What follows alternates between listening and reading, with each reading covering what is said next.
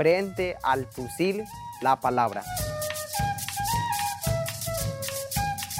En los territorios todo está minado, no puedes mover por ninguna parte. Queremos paz, vivir y morir viejos. La palabra, la palabra. Yo quiero luchar por mis pueblos y por mi país. Esta es la segunda entrega de Druawandra, una serie de podcasts realizado por la Organización Indígena de Antioquia, OIA.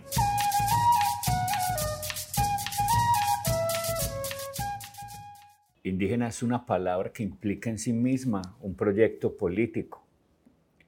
Etimológicamente significa nacido adentro lo que remite a la necesidad de ocuparse de las condiciones que garantizan la permanencia propia. De esta manera, quien se visibiliza como indígena asume una condición en la que lo fundamental es el cuidado de la casa, que es el mundo que nos da sustento y por tanto el techo mayor que nos abriga, de donde desprendemos lo requerido para el mantenimiento del techo menor que nos cobija. En Colombia nuestra casa está en peligro constante. Los gobiernos apelan y han apelado a la violencia en la administración del país. Les son funcionales y obligadas las promulgaciones de chivos expiatorios. ¿De qué sirve reemplazar piras cuando no son requeridos hornos crematorios? Se nos ha hecho creer que una cuestión política valida sus transgresiones. Dicen que es en nombre de la democracia que proceden y alegan que la constitución debe ser protegida a ultranza. Este argumento se oye especialmente de boca de militares. Son fratricidas. Nos distribuyen entre conservadores y liberales o entre fuerza pública y multitud de identidades subversivas, son los que determinan los objetivos por reducir, estableciendo la diferencia entre lo que es bueno y lo que es malo. Utilizaban ante los púlpitos de las iglesias. Se inclinan hoy por la televisión y las redes sociales. Su solución está en la participación de las mayorías en la política. Así las cosas, Hablan de apertura democrática mientras empuñan armas y deterioran crecientemente nuestras condiciones materiales de existencia. La fachada de sus excesos es la guerra, pero en el exterminio de los otros, de quienes se defienden por sus pretensiones de ocupar el poder de forma irregular, socavan una y otra vez las posibilidades que nos surgen para el desarrollo de vidas dignas y plenas. Somos sus enemigos, aunque no lo confiesan. Nos bautizan de muchas maneras. Nos han decretado sediciosos, otras veces liberales, comunistas y guerrilleros. En la actualidad nos equiparan con terroristas y vándalos. Mañana, ¿qué seremos? E pananza que pura trantua, trantua, taisesea. E pananza que pura trantua, trantua, taisesea. Sawawa ne ponoino, sawawa ne ponoino. Chihuahua sa zake na trananya. Taize crincha mura, ibanazake pura trananya.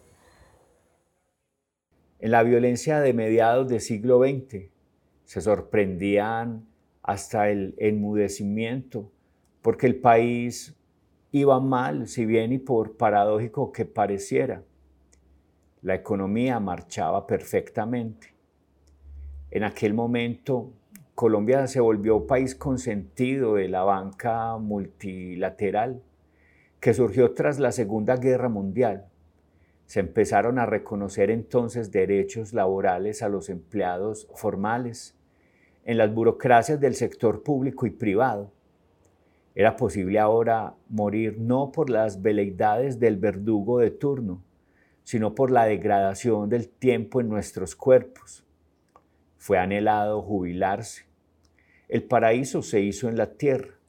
El día del juicio final no aterró nunca más. Fuimos situados en vida a la diestra de Dios Padre. En la violencia que se agravó entre 1995 y 2005. Profundizaron el extractivismo que nos aqueja y caracteriza y es contrario desde todo punto de vista a la contabilidad nacional a pesar de que se subraye su aporte al PIB y se pontifique a voz en cuello que genera empleo directo. Hace unos ocho años, los alumnos de esta escuela tuvieron que evacuar y cerraron la escuela porque en el vecindario les queda una planta de tratamiento de lodo residual de las grandes petroleras los adalides de estos crímenes de lesa humanidad, callan el monto de las comisiones que reciben por facilitar estos negocios. Entre tanto, prodigan las bendiciones que lloverán sobre nuestras cabezas por obra de la inversión extranjera. Fue en este periodo que dos terceras partes de Colombia fueron destinadas a explotación minera comprometiéndose la mitad de la tierra apta en el país para la agricultura. Los títulos mineros que se concedieron a las empresas interesadas, tanto domésticas como foráneas, fueron proporcionados bajo la argucia legal de que el subsuelo pertenecía al Estado colombiano. ¿Es acaso un consuelo que en muchas de las zonas de nuestro territorio nacional ganadería extensiva y minería convivan? sea que esta última constituya un recuerdo o esté vigente. Se publicita la violencia política y se oculta simultáneamente la violencia estructural, que se debe a una inserción del país en el mercado mundial en calidad de exportador de materias primas y productos primarios. La violencia del país no produce la estructural, impide solamente que la ciudadanía se organice más allá del asistencialismo que la tiene aturdida y entrampada.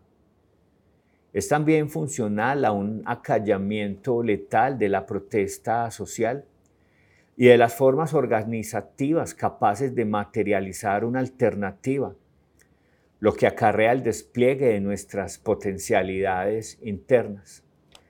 La violencia política es funcional a los privilegios de aquellos que cuidan exclusivamente de lo suyo, sacrificando el bienestar del pueblo cuya atención constituye su razón de ser.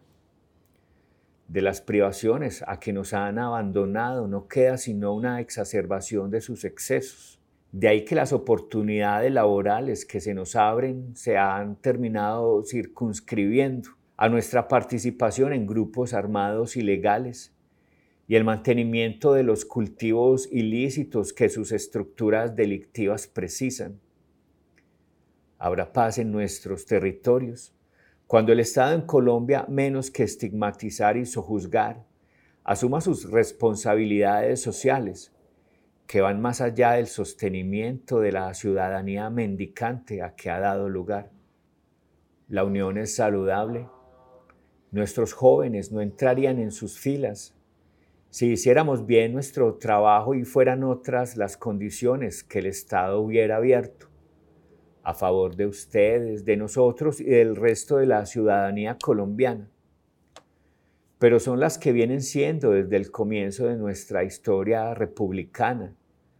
Serían otras si el ordenamiento jurídico vigente respondiera menos al exterior que al interior para lo que el país tendría que dejar de ser insertado en el mercado mundial como exportador de materias primas y productos primarios. Entre tanto, tratamos de mantener nuestra casa en pie, lo que es un trabajo tanto más difícil de estar amenazados de muerte y ser resquebrajados organizativamente. Nuestros alguaciles y guardias indígenas seguirán haciendo su trabajo, a pesar de los fusiles que nos amedrentan y la siembra de minas que vienen adelantando en nuestro detrimento. frente al fusil la palabra. En los territorios todo está minado, no puedes mover por ninguna parte. Queremos paz, vivir y morir viejos. La palabra, la palabra. Yo quiero luchar por mis pueblos y por mi país. Druawandra es una serie de podcasts realizado por la Organización Indígena de Antioquia, OIA. Voces Rubiela Carupia y Ovidio Bailarín. Guión Clarisolna y Giovanni Méndez. Locución Giovanni Méndez. Edición Mauricio Monsalve. Música Rafael Domicó. Cultura. Pueblo Evera Yávida. Truambi, Huerlina Pernía de la Comunidad de Isla.